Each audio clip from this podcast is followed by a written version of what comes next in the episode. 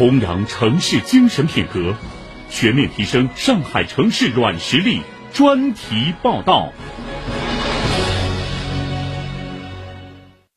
上海又一个文化艺术地标，位于小陆家嘴核心区域的浦东美术馆，明天将向公众开放。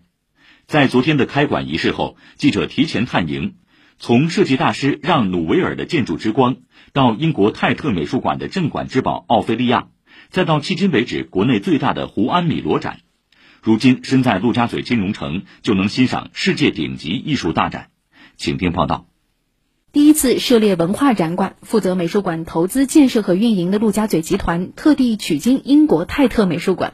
开幕大展“光泰特美术馆珍藏展”就是双方合作的第一个展览项目。值得一提的是，泰特的镇馆之宝——英国艺术家米莱创作的前拉斐尔画派杰作《奥菲利亚》，第一次来到中国单独陈列。一件作品何以撑起一个展厅？第一部分呢，其实是向我们介绍了奥菲利亚这个角色。那在第二部分呢，告诉我们艺术家米莱和前拉斐尔画派的一些故事。第三个空间，我们会发现所有的铺垫在这里就只有奥菲利亚这样一幅作品。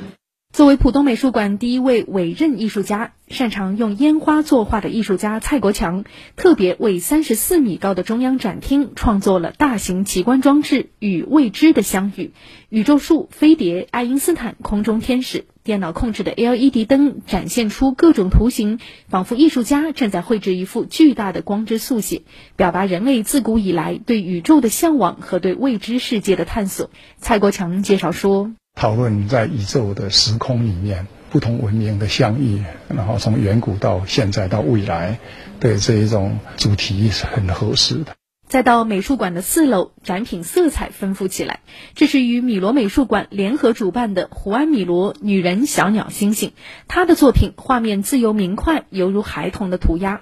浦东美术馆负责人朱亚平说，他们还特别为儿童设计了导览手册。我们想打造的就是以观众为中心的美术馆，给三岁到一百零三岁的人都可以进来的一个馆。泰特可能适合有一定知识储备的人来看这个展览。米罗的这个女人小鸟星星特别适合小朋友以及带孩子来的这个家庭。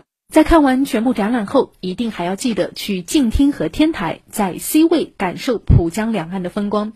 因为法国著名建筑师普利兹克奖得主让努维尔设计的建筑本身就是一件艺术品。朱亚平说：“希望在这样一个疫情的情况下，我们没有机会能够走到国外去，我们能把作品从远方带来。”以上由记者周导、盛晨贤、胡明觉报道。下面请听记者周导发来的记者手记：浦东的贡献。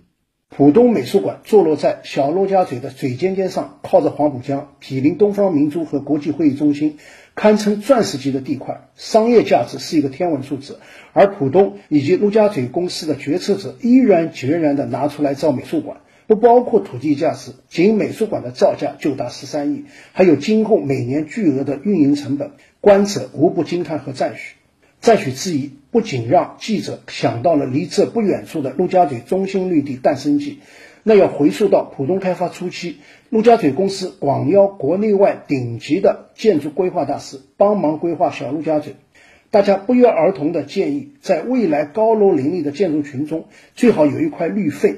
而在浦东开发早期，钱袋子是瘪的，开发处处用钱，他们恨不得日进斗金。在这种情况下，决策者下了狠心，一九九六年投下八亿，动迁了三千五百户居民和三十多家单位。造出了十多万平方米的中心绿地，二十五年前的八个亿是什么概念呢？可以做多少事？别的不说，二十五年前大家的平均工资仅千元左右。